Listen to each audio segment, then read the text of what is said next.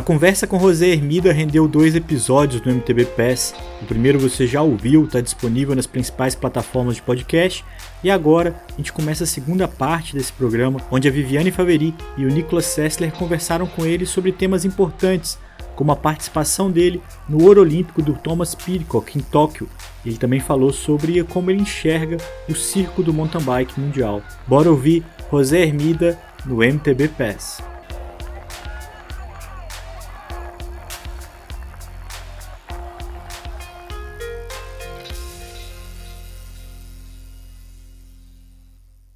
Eu vou mudar um pouco de assunto, porque tem muita coisa que a gente quer tocar aqui e já estamos chegando no final quase. Não, não, continua, continua. Obrigada. Você é muito gentil. Vamos falar sobre multidisciplinaridade. nem sei se essa palavra existe, mas é. sabemos que você participou do Ouro Olímpico do Pidcock. É. Hum, tem uma foto sua na rede social que ele te agradece, tal, tal, tal. A gente ficou curioso. Você pode compartilhar para gente o que, que foi esse seu envolvimento com o Pidcock e a sua visão dessa troca de disciplinas esportivas, de, do quanto as disciplinas estão se complementando? Bueno, eh, es, es cierto, colaboré, colaborado, bueno, somos amigos con Tom Peacock y colaboramos.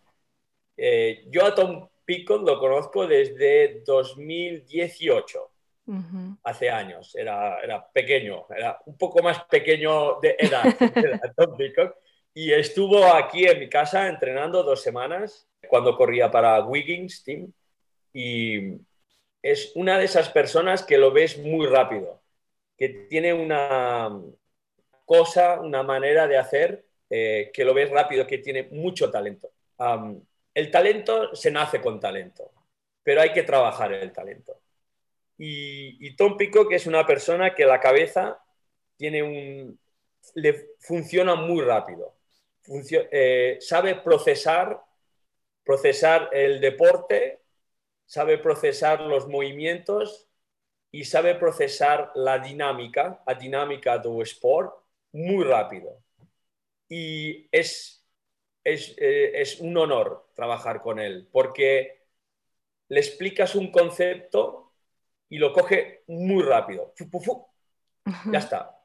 es, una, es una computadora que procesa muy rápido los deportes.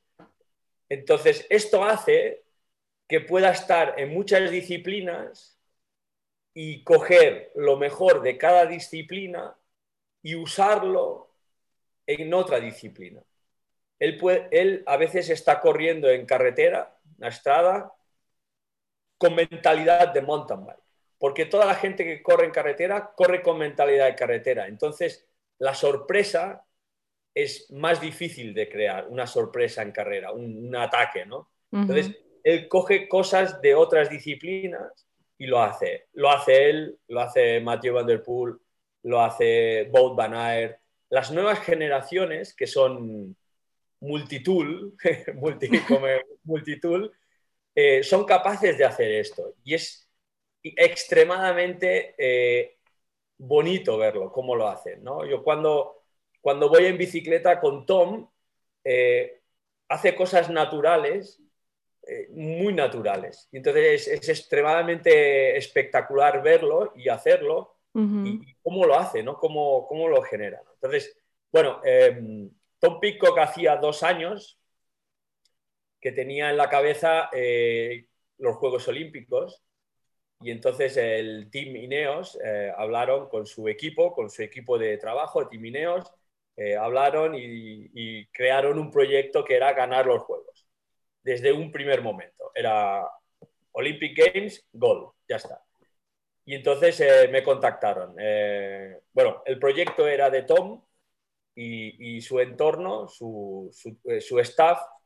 Y entonces Tom les dijo, yo quiero trabajar con Hermida. Wow. Entonces Ineos dijo, ¿quién es Hermida? ¿Quién es Hermida? ¿Cómo así? Ellos ya sabían quién era Hermida, no es posible.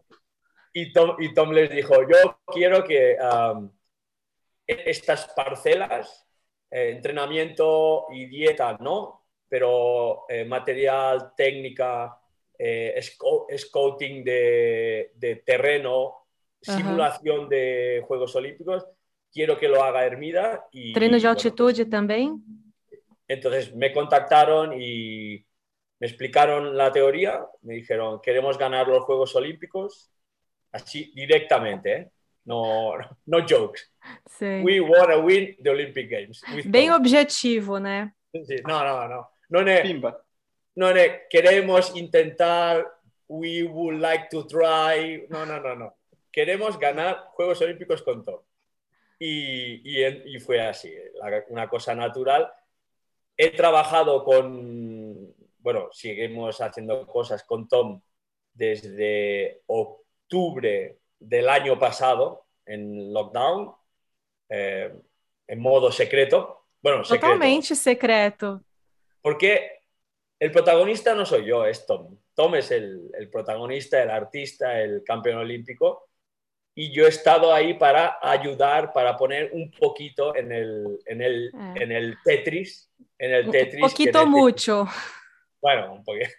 En el Tetris que Tom necesitaba para ser campeón olímpico y, funcionó perfecto. Perfecto. Además, eh, tú, Vivian, lo sabes, eh, hacemos este año comentaristas de Red Bull.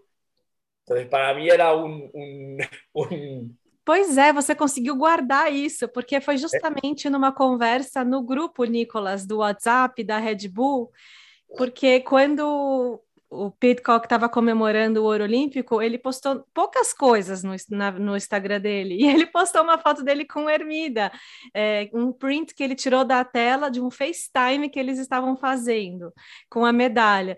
E aí a, a, a Nathalie viu de cara assim, já postou no grupo. Ermida, o que, que você tem a ver com o Pitcock? E aí ele teve que contar, né, Ermida? Você teve que contar para gente que você teve um, um trabalhinho, entre aspas, trabalhinho, underground. trabalhão underground. É. Pero bueno, era, era, un momento difícil porque hacía de comentarista y claro, eh, cuando hizo la primera Copa del Mundo en Amsterdam, que salió a partida 90 y acabó quinto, yo dentro eh, queria explotar, não? é igual o filho, né? Igual se seu filho estivesse correndo, mas você tem que fingir que não sabe, que não é seu filho. Sim, sim, efetivamente. Depois ganhou em Nove Mesto a Copa do Mundo. Imagina, uhum. Imagínate a alegria interna, interior, uhum. é, que pa comentar a carreira. ¿no? A Uau, carreira. que demais. E depois os Xogos Olímpicos, evidentemente. Eh, Nos Xogos Olímpicos foi ainda máis difícil, porque tiña o fillo, o fillo non, non legal, non legal, uh -huh. legal tiña o fillo, e despois tiña un bo amigo, eh, Valero, que sí. ganaba a medalla. David, claro. Cuánta emoción. Tenía conflicto de, conflicto de intereses. Pero pero fue un momento muy, muy bonito y, sobre todo muy contento por, por Tom porque ha sufrido mucho, mucho este año y, bueno, pues eh, él tiene mucho talento y lo ha conseguido y, todos muy contentos por, por, él, ¿no? Pero sobre todo, un poco también el, el, el que se puede trabajar con, las, con los jóvenes. Eh, los jóvenes, cuando les ofreces la ayuda de un veterano, la aceptan. Y, y sobre todo si sabes trabajar de una manera donde ele está construindo seu caminho. É, Lo não você tentando fazer o seu caminho para ele, é, né? Efectivamente. Lo más importante de un veterano como yo eh, es cuando trabajas con jóvenes es no, no seguir encima de ellos, no, no seguir demostrando que eres superior a ellos, no. porque eh, ellos tienen que crecer, Ah, necesitan una ayuda y un referente, pero ellos no quieren tener un dictador, ellos quieren aprender. Cuando un veterano tiene mucha experiencia, es gratis, es gratis darla, dar la experiencia, enseñar, y luego cuando el joven lo dejas construir su estilo, eh, es lo mejor que te puede pasar. En el caso de Tom, eh, fue muy fácil y aún así eh, dudaba, ¿no? Estaba tenía dudas si podía ser campeón del mundo o campeón olímpico, pero estaba haciendo su camino y fue de una manera muy natural. Entonces, nosotros le dimos todas las herramientas, todas las tools para, para, que él pudiera conseguir, pero lo tenía que hacer él, no nosotros, lo tenía que hacer él. Y, fala... para él fue, fue, muy satisfactorio poder hacerlo. Me fala uma coisa que mais te marcou, que você aprendeu com Pitcock? Bueno, la, he aprendido la, la, la profesionalidad, eso es muy importante, de un chico tan, tan joven, es muy profesional. Pero no es obsesivo, no es obsesivo, es muy profesional y, y he aprendido que eh, él tiene un objetivo en la cabeza siempre, él siempre tiene un objetivo y lo miras y parece que no está, pero está todo el rato. Pero él está procesando uh -huh. y, y, con calma, sobre todo. Yo también lo que he aprendido, quizás por mi carácter latino, ¿no? como los brasileños, como los latinos, somos muy rápidos, hablamos muy rápido y a veces no, no paramos a pensar, ¿no? Sangre sí. caliente.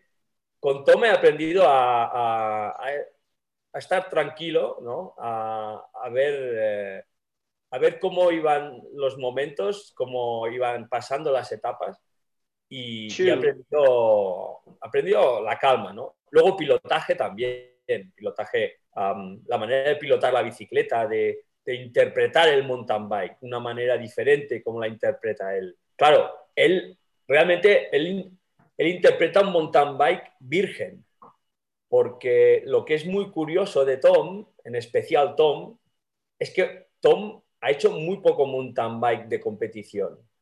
Mountain bike ha hecho mucho, pero realmente él no, no ha estado 15 años corriendo como Mathieu, eh, Matías Flukiger o... Entonces, eh, él no ha aprendido del mountain bike de los enemigos. Yo aprendí de mis ídolos. Sí. Eh, porque corría con mis ídolos pero Tom no ha corrido con, con, sus ídolos o con enemigos, ha corrido muy poco. Entonces, él ha traído un mountain bike nuevo, un mountain bike fresco, una mm. manera diferente de hacer mountain bike. Muy eh, interesante. Creo, creo que se va a entender. Eh, él no tiene un, un, mountain bike viciado, ¿entiendes, Nico? Sí. Sí, viene verde, tiene un diamante. Verde, no, no, tiene, no tiene una mochila detrás, no tiene una mochila. Entonces, eh, eh, Tom no sigue ninguna regla escrita del mountain bike, no sigue ninguna norma del mountain bike, él está solo para aprender. Aprende, aprende, una aprende. Página, ¿Sí? Una página en blanco, una página, una página blanca. Entonces, él aprende, aprende y mejora, aprende y mejora, aprende y mejora. Increíble. Yo, por ejemplo, decía, um, tenemos que probar estos neumáticos, esta rueda y esta presión y me decía, bien, ¿por qué? Porque yo creo que esto, esto, esto. Entonces, él lo cogía, lo probaba y decía, yo creo que podemos mejorar esto. curioso, yo nunca lo había pensado en mejorar eso. Y entonces, él, él es constante innovación. Es muy interesante porque como él no tiene una mochila, no tiene un backpack, no, no sabe mucho del mountain bike y todo es nuevo y todo lo mejora. Es, es muy interesante cómo, cómo, aprendes de él, ¿no? Yo tengo una pregunta aquí, una curiosidad interna.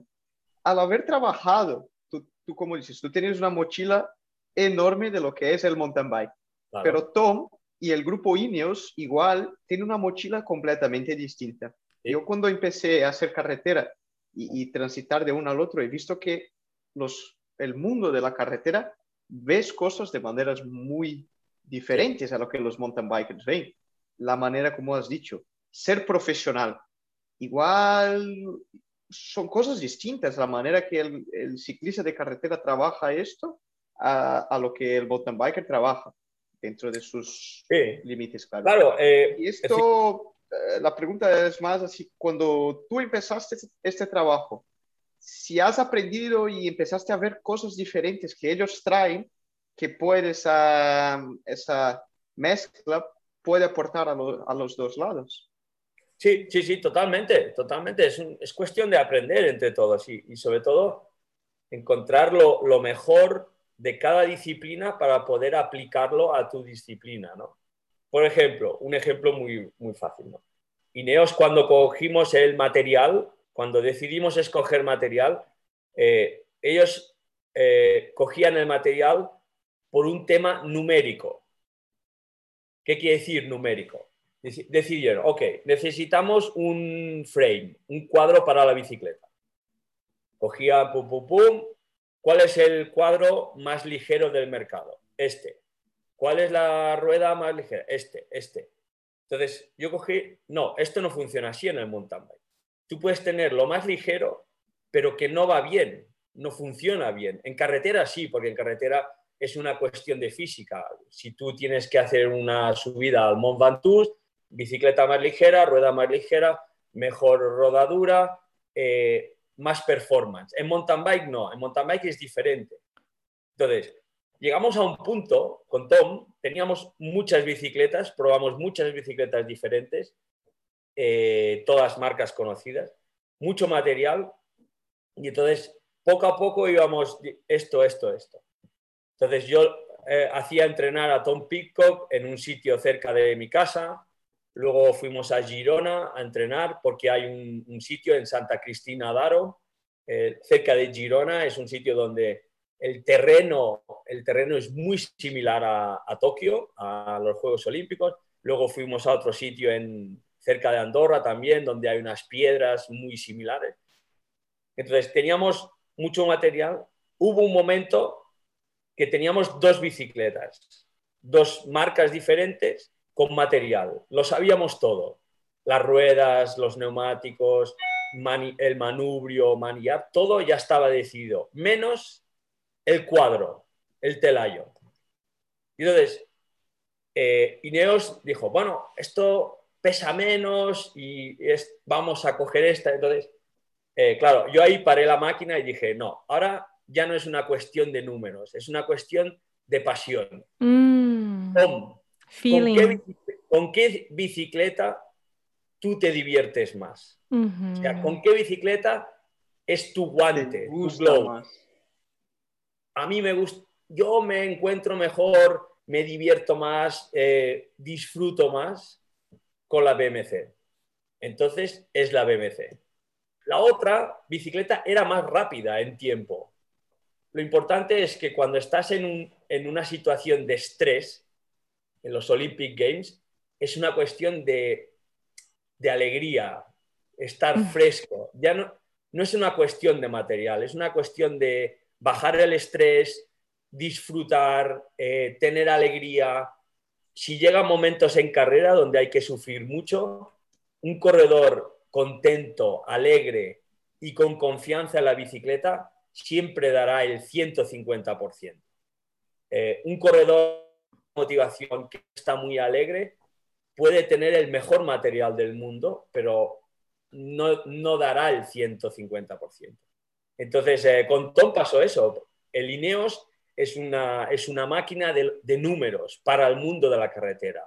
Eh, lo tienen todo muy medido, lo saben todo, el consumo de energía, la, eficiencia, la performance del material, de la bicicleta, eh, cómo dormir, cómo las 24 horas del día los corredores Ineos lo tienen muy controlado.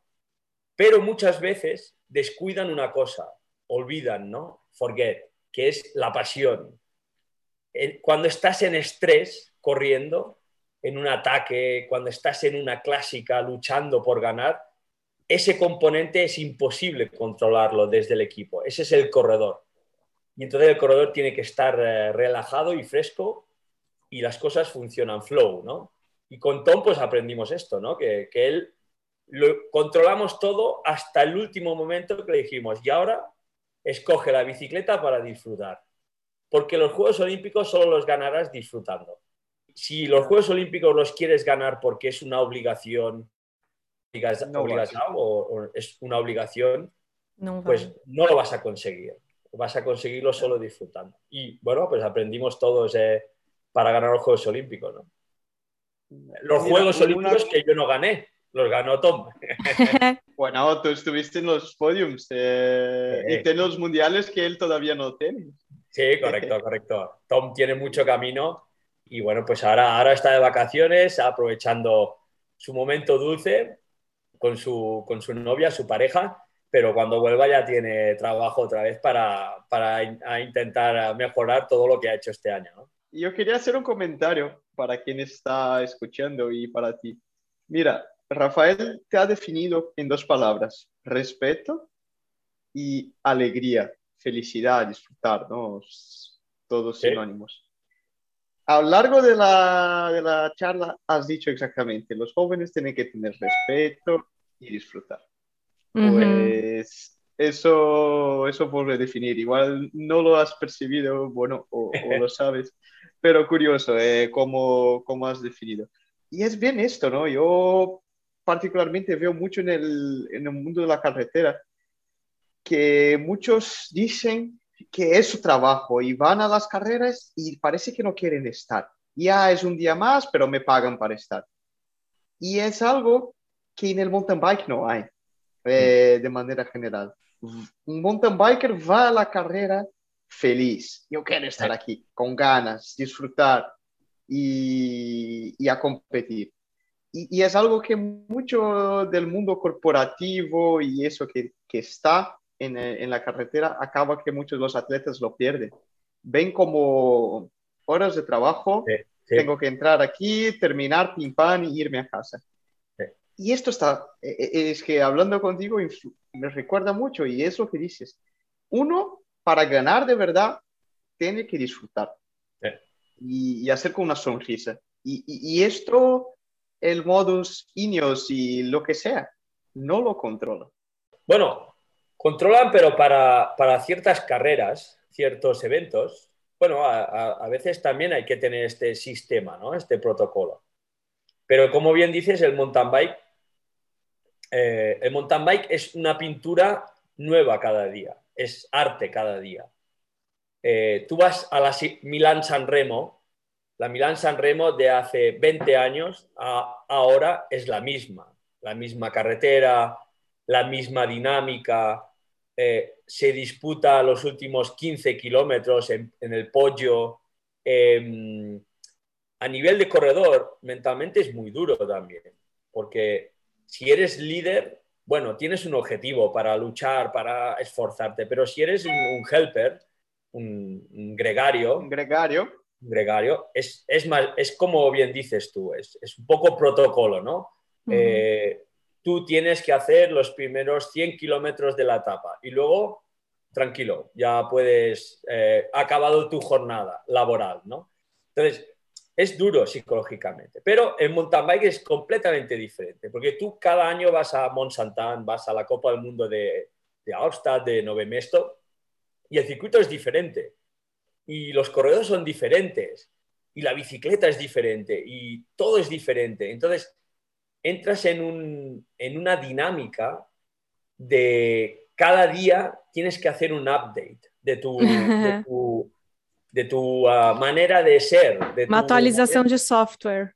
Ahí está, cada día es una actualización de software. Entonces, es muy motivante el mountain bike por esto, porque hay mucho material, eh, siempre en mountain bike puedes probar muchas cosas nuevas, es más flexible que en el mundo de la carretera. En mountain bike pruebas neumáticos, pruebas suspensiones, siempre hay cosas, uh, inventos, siempre hay cosas nuevas. y eso es muy motivante para los corredores. Y luego las carreras son súper motivadoras, porque eh, los circuitos siempre son diferentes, cambia mucho. Y bueno, también hace que los corredores, eh, como bien, como dice Nico, cada carrera es, es, un premio, es un premio en una carrera, porque vas a un examen, eh, ¿sabes? A un, examen, ¿no? Eh, ¿Cómo es un examen en brasileño? Un examen, un Sí, una prueba, una prueba, un examen personal y, público, ¿no? Entonces eh, es muy motivante. esse lado público é, é, um, é, é, a graça do negócio, né? Porque você está ali vulnerável, tentando Sim. dar o melhor, se expondo, Sim. e você não sabe se vai dar certo, né? E quando dá, é incrível. Eh, y bueno, pues eh, al final em, como bien dice Nico, pues el mountain bike tiene este componente tan dinámico que cambia, motivador y, muy pasional. Es muy pasional el mountain bike. Porque tú puedes tener los mejores números de entrenamiento, eh, de dieta, de físico, de peso, eh, todo, los vatios, eh, watts, pero una raíz mojada, una raíz mojada puede acabar con todo. Entonces es, un, es, muy, es muy estresante, pero muy motivante al, al mismo tiempo. Muito bom, eu ia até comentar exatamente sobre isso. Tudo isso que a gente conversou no último, nesse último tema me fez pensar no power meter, no potenciômetro ou potencímetro. Qual que é o jeito certo de falar? Potenciômetro. É. E, e no mountain bike a gente usa mais para treinar, mas na hora da corrida ele é um enfeite ali, né? Para a gente analisar depois os dados. E no ciclismo de estrada, equipes como a Ineos são completamente é. baseadas na potência, né? Bueno, eu, eu sempre fui um, um uh, in, innovador, não, pero sempre um actual. Uh, siempre he tenido potenciómetro. Tenía el primero SRM con cable, con filo, um, o 2002, año 2002, casi, a, casi 20 anos. Nossa, eh, 2002. Eu falei, não, deve ser 2012. Não, 2002. Não, não, 2002. 2002. Uau. 2002. Uh, sempre pulsômetro, potenciómetro a máquina magnetoterapia, compresor, boots. Siempre he gastado, gasté, gasté, he gasté. Investiu, Perdona, me gusta más invertir. Invertir. Efectivamente, Siempre he invertido mucho dinero, eh, plata, en, en, innovación para mejorar. Uh, hace 10 años, 2010, eh, compré una máquina de magnetoterapia para tener en casa propia. No Solo yo.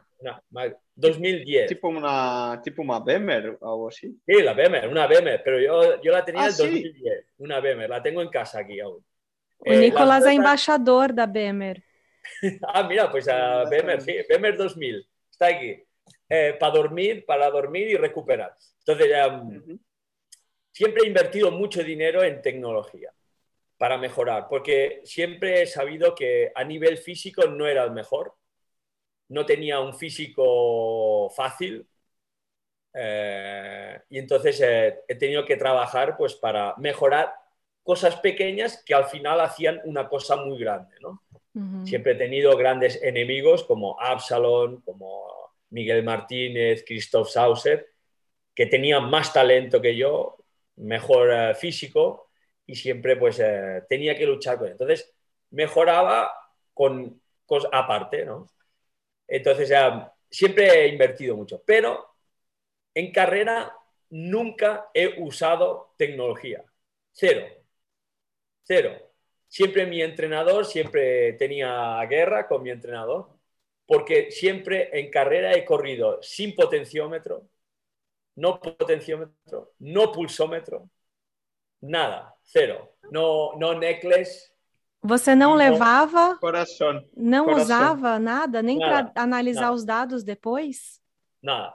Tú miras a fotos de en Google, eh, verás que no tengo reloj, reloj, reloj, nada, reloj, nada. reloj, uh -huh. necklace, eh, nada, nada, nada, cero, uh -huh. limpio.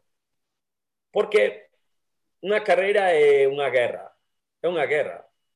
no sirve a nada saber las pulsaciones, no sirve a nada saber potencia.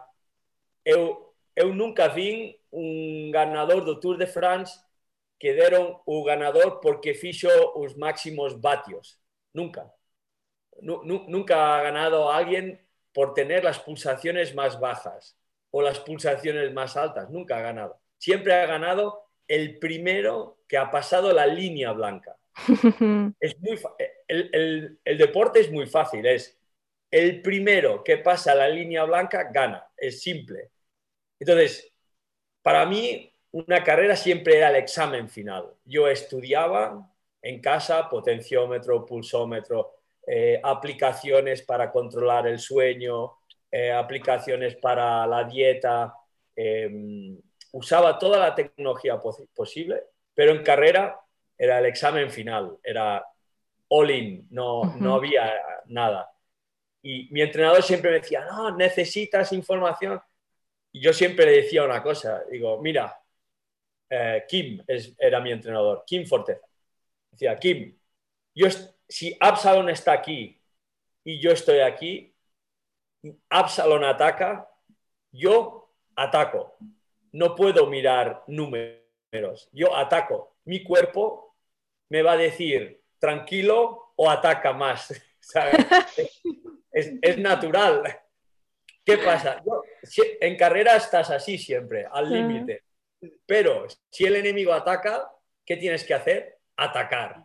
Y el cuerpo te va a decir, tranquilo, hoy no es el día, o te va a decir, sí, sí, a tope, que tienes mucho gas aún. Entonces, al final no puedes mirar números. Una carrera es una carrera y, hay que saber correr y, es, es, una guerra, una guerra natural, pero es sin, sin información. Vamos lá, vamos para a última pergunta. que eu queria saber o que esperarmos do mountain bike nesse próximo ciclo olímpico. ¿Qué esperamos do mountain bike en el próximo ciclo olímpico? Um, esperamos un mountain bike muy intenso. Ciclo olímpico tres años. Tres é, años. Mais curto. Non, non tan largo, non tan largo.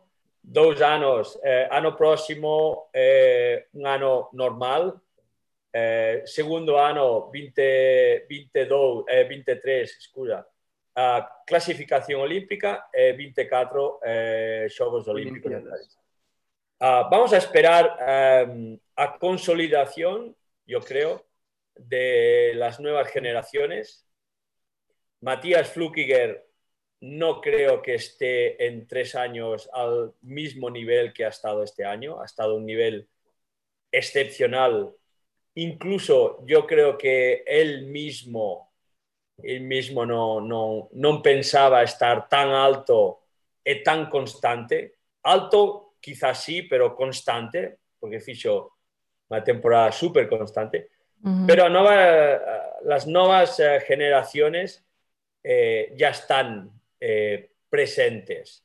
tenemos a Blevins, Peacock, Mathieu, um, Koretsky, Sarru, Adresen, Bader, eh, en un año y medio eh, van a ser los grandes protagonistas de, de las carreras. Y, y, vamos a ver un mountain bike muy interesante, a nivel, sobre todo a nivel físico.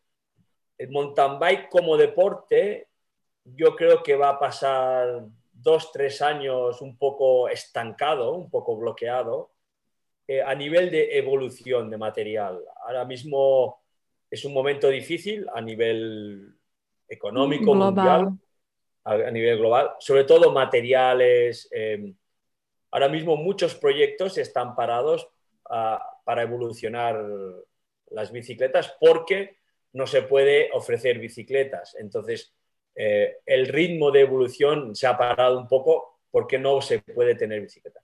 A nivel mountain bike, eh, yo creo que va a parar un poco a nivel tecnológico. Se va a optimizar, pero no, no crear, sino lo que hay se va a optimizar, a mejorar lo, lo existente. A nivel circuitos y de competición no va a cambiar mucho, va a seguir muy igual la evolución que hemos visto en los últimos 10 años no eh, ha, parado ahora. Ahora vamos a ver carreras siempre de una hora 20, una hora 25. Yo creo que este es el, sistema. Pero a nivel de corredores vamos a ver carreras muy interesantes a nivel físico y, sobre todo también vamos a ver carreras muy interesantes femeninas. Que ahora mismo el, el, deporte femenino está muy activo.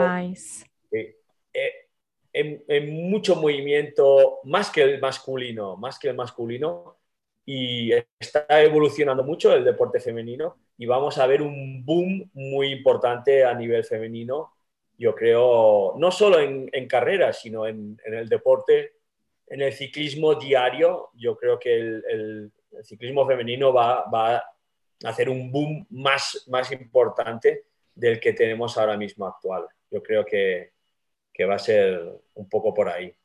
O próprio Nicolas fala que gosta de assistir mais as corridas das mulheres, não só pela beleza do que a dos homens, por causa dessa disputa, dessa troca de liderança, né, Nicolas?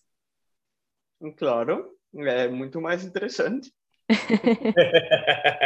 sí, es verdad. No, no, es, es, es, cierto, es cierto. Desde hace cuatro o cinco años, el mountain bike femenino eh, a nivel competitivo y visual es más interesante que el, que el masculino. Eu sou obviamente, suspeita para falar que eu concordo, né? Eh, obviamente, cuando tienes a Mathieu Van Der Poel o Pico que hacen el show, es muy interesante y muy bonito. Pero eh, una carrera de chicas son cinco corredoras. Cinco corredoras en la última vuelta, en los últimos 15 minutos. Eh, claro, se decide al último minuto. Y además, además el, el, mountain bike femenino, antes era un mountain bike como más, eh, más soft, más suave, cuando corrían en las carreras. Y ahora es muy explosivo, es, sí. es muy intenso ahora. Es muy, uh, las chicas han perdido el miedo a correr, uh, a arriesgar. Sí. Uh, antes creo, creo, que desde Yolanda Neff Sí, Cuando, efectivamente, efectivamente. Ella cambió un poco esa mentalidad sí. porque empezó a bajar que, que baja que entre los cinco mejores hombres del... Sí, sí, sí, baja muy rápido, muy rápido. Si ves Yolanda bajando, yo me recuerdo... Sí. Que no baja así de rápido. y, sí, pero no, no, so, no solo bajar, ¿eh? No solo bajar, todo, la manera todo, de... dela. Carrera, la, la, manera de afrontar la carrera, explosiva, ah. arriesgando, eh, sin miedo a perder, con ganas de ganar, uh, sin conservar. No, están corriendo las chicas de una manera muy, a mí me gusta, muy, muy agresiva, poco, poco conservadora y hace que las carreras sean muy intensas. Y eso, y eso al final también, uh, también es, es, uh, es, muy bonito ver la, las carreras así, ¿no? E fora da pista também a gente vê as atletas ganhando mais confiança de ser quem elas querem ser. A gente vê isso, por exemplo, a Pauline Ferrand-Prévot, ela virou uma super influenciadora também pela forma como ela se coloca nas redes sociais, sem medo de ser quem ela é.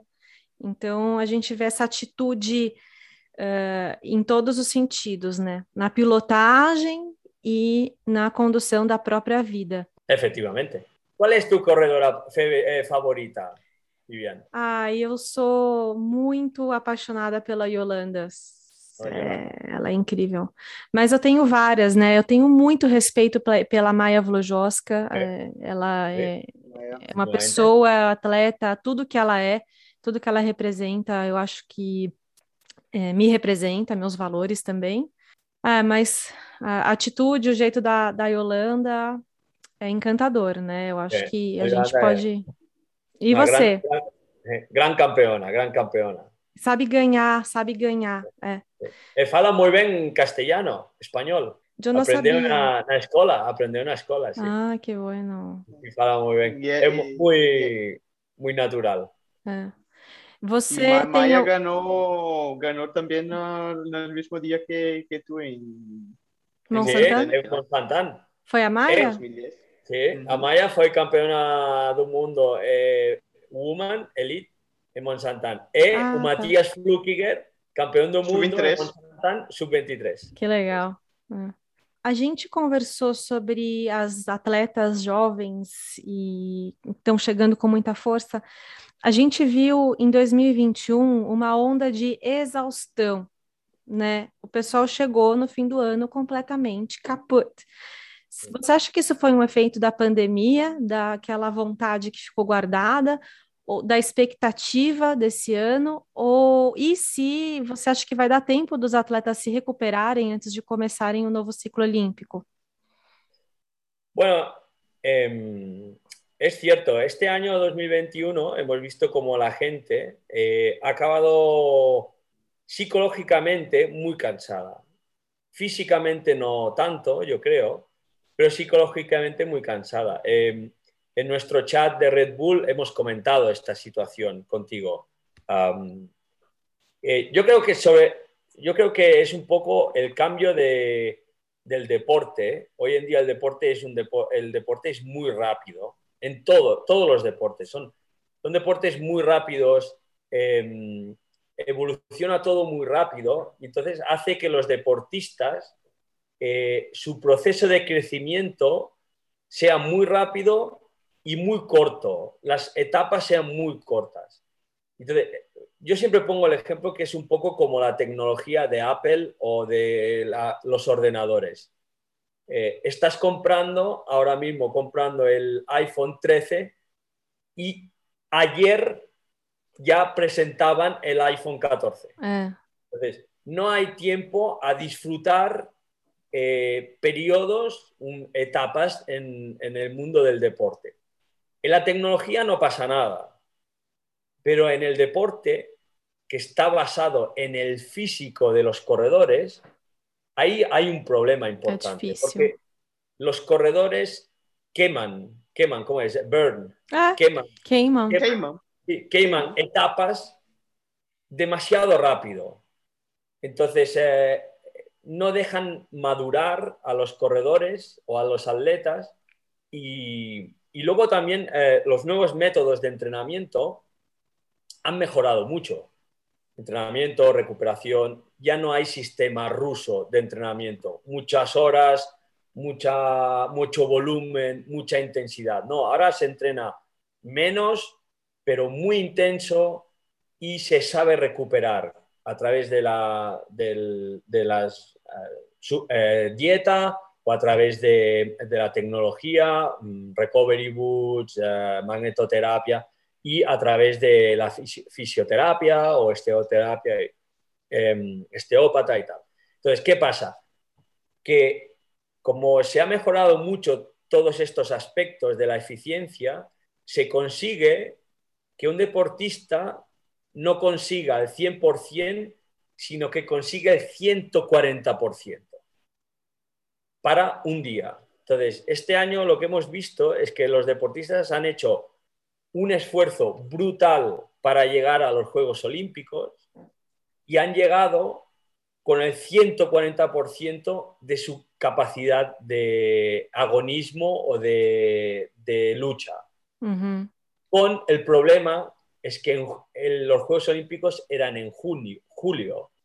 Entonces faltaban tres meses para acabar la temporada. Entonces, yo no, a nivel deportivo ha sido brutal porque hemos visto grandes performances y gran rendimiento de los deportistas, pero a nivel de gestión de sus entrenadores, yo, creo que ha habido errores muy importantes. Ah.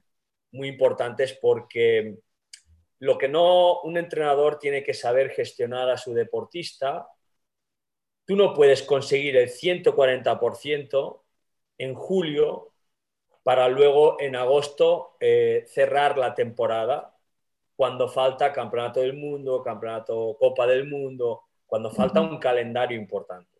Yo creo que este año ha habido grandes errores a nivel de gestión de entrenadores. Y también team managers. Sí, pero team managers al fin, finalmente necesitan hacer una temporada completa los equipos.